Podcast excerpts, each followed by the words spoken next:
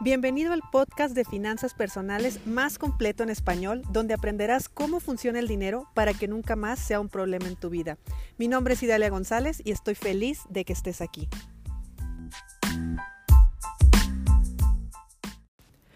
Bueno, hoy empezamos episodio con la segunda parte del episodio de ayer. Ayer estuvimos hablando de cómo generar ingresos, aunque estés en cuarentena, aunque estemos encerrados en nuestras casas pero ayer lo platicamos enfocados a los emprendedores, a las personas que tienen negocio propio, a los, perdón, a los autoempleados, a los que trabajan por su cuenta. Y ese, pues bueno, es un perfil en específico que, como se los estaba diciendo, de repente somos la parte de la población que empieza a sentir el rigor o empieza a sentir el golpe de algún problemita, vamos a ponerlo entre comillas para no ser alarmistas, sobre problemas económicos que, pueden llegar.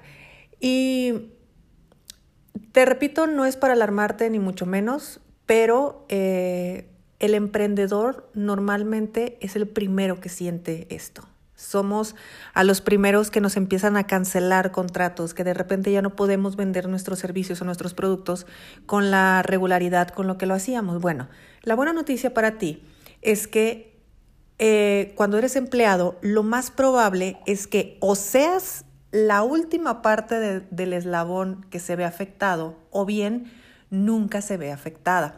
Me refiero a que ahorita la persona que está preocupada es el empresario, ¿eh? Ahorita el que está preocupado es el dueño de tu empresa.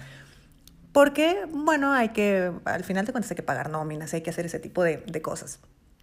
Y a ti tienes una ley que te protege, tienes quizá antigüedad, tienes quizá, bueno, muchas cosas que es muy padre, o sea, es, es, eh, es un respaldo muy confortante que tienen los empleados.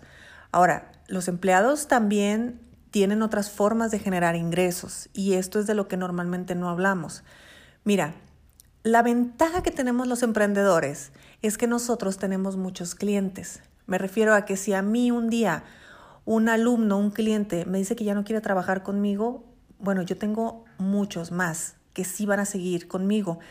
Entonces me golpea, pero no me golpea tanto. Me consigo otro cliente, como quien dice, se reemplaza y listo, continúa mi negocio. Bueno, cuando tú eres un empleado, la diferencia está en que tú tienes un solo cliente y ese un solo cliente es tu empresa, es la empresa para la que tú trabajas. Entonces tu día a día la realidad de las cosas es que tú día a día te vendes ante tu jefe, ante tu empresa, en que claro que vale la pena invertir en ti. Claro que vale la pena invertir en tu conocimiento, en tu experiencia, en todo lo que tú ya haces muy bien, en los departamentos que diriges, en las eh, actividades que realizas, en fin. Todo eso, como tú lo haces muy bien todos los días, tú te estás vendiendo todos los días y todos los días te están comprando. ¿Qué puede suceder en este caso? Bueno, en este caso, Claro, siempre existe el riesgo de que te den las gracias. La desventaja es que tienes un solo cliente.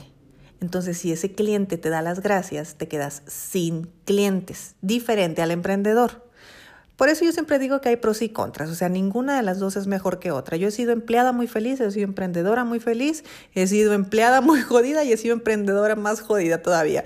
Entonces, eh, conozco perfectamente bien las dos partes y, y esto que te estoy diciendo, te lo estoy diciendo con todo el amor del mundo, porque si a mí alguien me lo hubiera dicho, sinceramente no sé si hubiera dejado de ser empleada.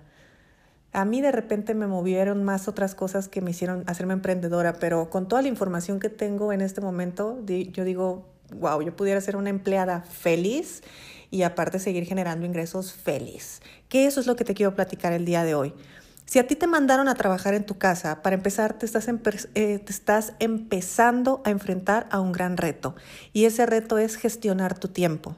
Porque cuando tú sales de tu casa, tú sabes que en el lugar donde estés es tu lugar de trabajo, pero seamos honestos, no trabajas todas esas horas.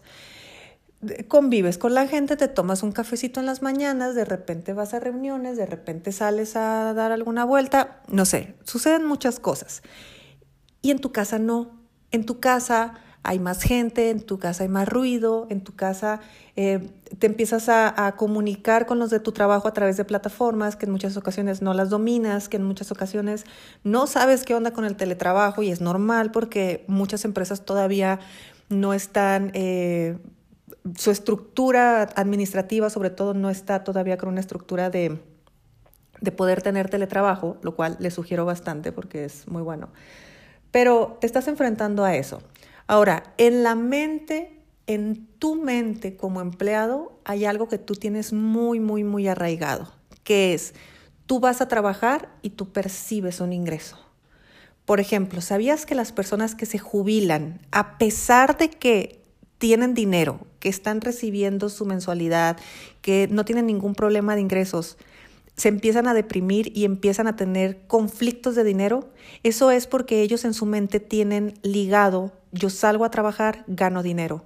Entonces, si yo gano dinero sin salir a trabajar, siento que no estoy ganando. Por lo tanto, me empiezo a estresar y siento que estoy perdiendo el tiempo. Bueno, ten cuidado porque eso puede sucederte. Como tú estás acostumbrado y en una rutina a todas las mañanas salir, ir, bla, bla, bla, y cada quincena o cada mes recibir dinero y lo vuelves a repetir y así te la llevas, tu mente ya lo ha ligado. Entonces en el momento que tú estés tanto tiempo en tu casa, todas tus alarmas se te van a prender porque vas a creer que no tienes dinero. Sí tienes dinero, sí vas a seguir cobrando, sí te va a llegar tu quincena o te va a llegar tu mes o tu semana o como sea que cobres.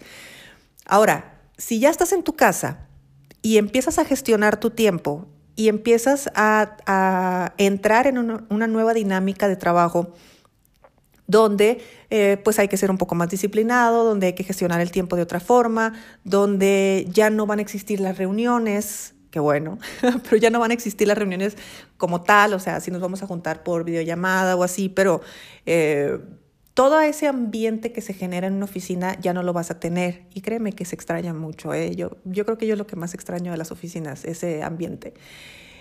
Bueno, como vas a estar viviendo todo eso, eh, te va a llegar confusión y te va a llegar sobre todo este eh, tema que te digo que tú tienes totalmente ligado. Yo estoy trabajando, por lo tanto sí voy a ganar dinero. Bueno, ya te conté cuál puede ser el primer riesgo. El primer riesgo es que a ti te den las gracias, no por esta situación, sino en general en la vida, en una situación de economía normal, que a ti te den las gracias y listo, ¿qué vas a hacer? Ahora, no queremos que llegue ese momento eh, sin que tú lo decidas, por supuesto, o puede ser que tú mismo estés planeando en algún momento dejar tu trabajo y dedicarte a hacer otra cosa. Uno de los grandes, no le voy a llamar errores, pero sí uno de los grandes mitos o ideas, más bien ideas que tiene mucha gente, es que quiere dejar su trabajo para poner su negocio propio. Mira, el negocio propio está muy romantizado, dice que hace 10 palabras. Se ha hecho eh, como que eso es lo mejor. Yo, honestamente, si me lo dijera a la Idalia de hace ocho años, este, como gerente de una empresa, yo lo que me hubiera dicho hubiera sido, ya estoy en una empresa, ya tengo una actividad, ya tengo experiencia, ya domino muy bien mis actividades, quizá me puedo empezar a convertir en consultora de otras empresas o me puedo empezar a convertir en profesora de alumnos o me puedo empezar a convertir en eh, una mentora para alguien que está quizá todavía unos eslabones más abajo de mí y yo puedo empezar a prepararla para que eh, para que creciera, para que llegara, en mi caso, a una gerencia, ¿no? Que era lo que yo tenía. Entonces, todo esto te sirve para que tú también empieces a ver un abanico de opciones, donde si tú ahorita tienes un puesto determinado, X, da igual el que sea, hay mucha gente en otras empresas que o no tiene ese puesto o su puesto no lo tiene, eh, no está de forma eficaz. Me refiero a que esa persona que está haciendo ese trabajo quizá necesita algo de capacitación. ¿Y sabes cuál es uno de los grandes errores? Mandarla al departamento de capacitación. No, a ti te debe de capacitar la persona que es experta en eso. Entonces, tráeme al experto de la empresa de al lado y explícale. Sí, ya sé, más decir, son otras industrias, son otros procesos, me queda claro, pero al final de cuentas, el que te va a entender realmente, el que te va a asesorar eh, en, la vida real, va a ser una persona que esté exactamente igual a ti. Entonces, tú de repente puedes empezar a ofrecer o puedes empezar a prender las antenas para en algún momento convertirte en un consultor de empresas.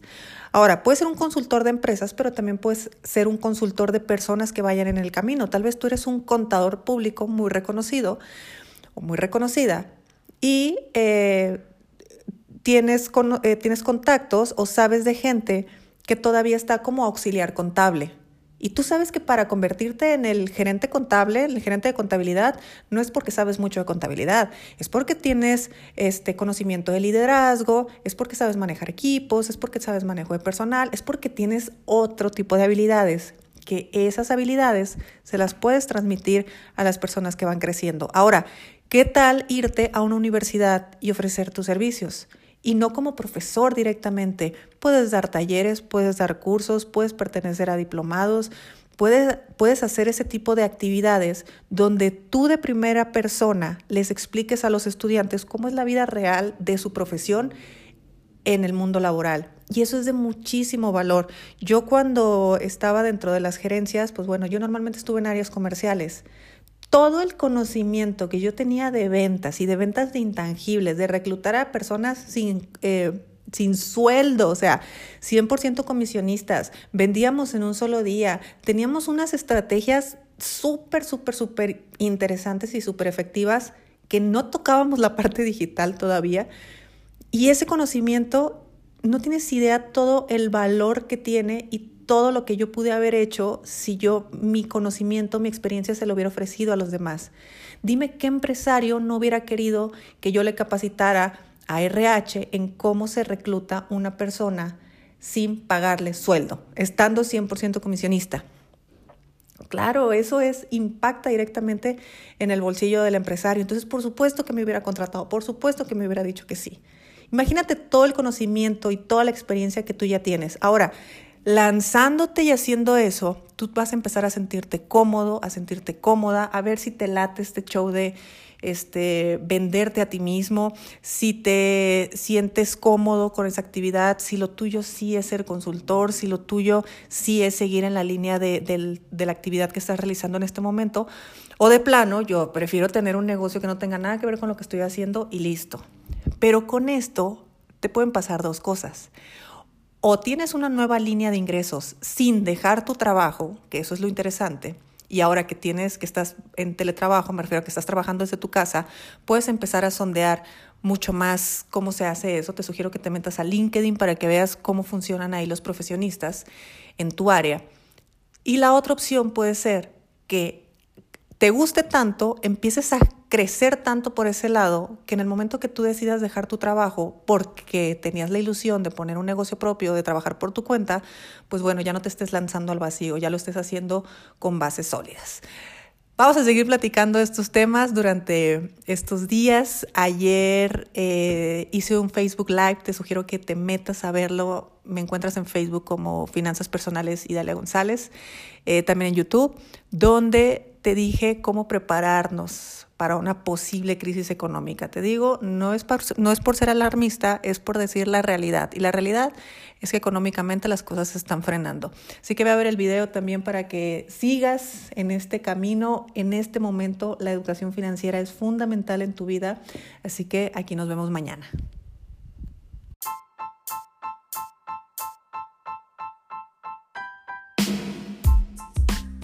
Es momento de poner acción a lo que aprendimos hoy. No olvides suscribirte y comparte con tus amigos este podcast. Hasta mañana.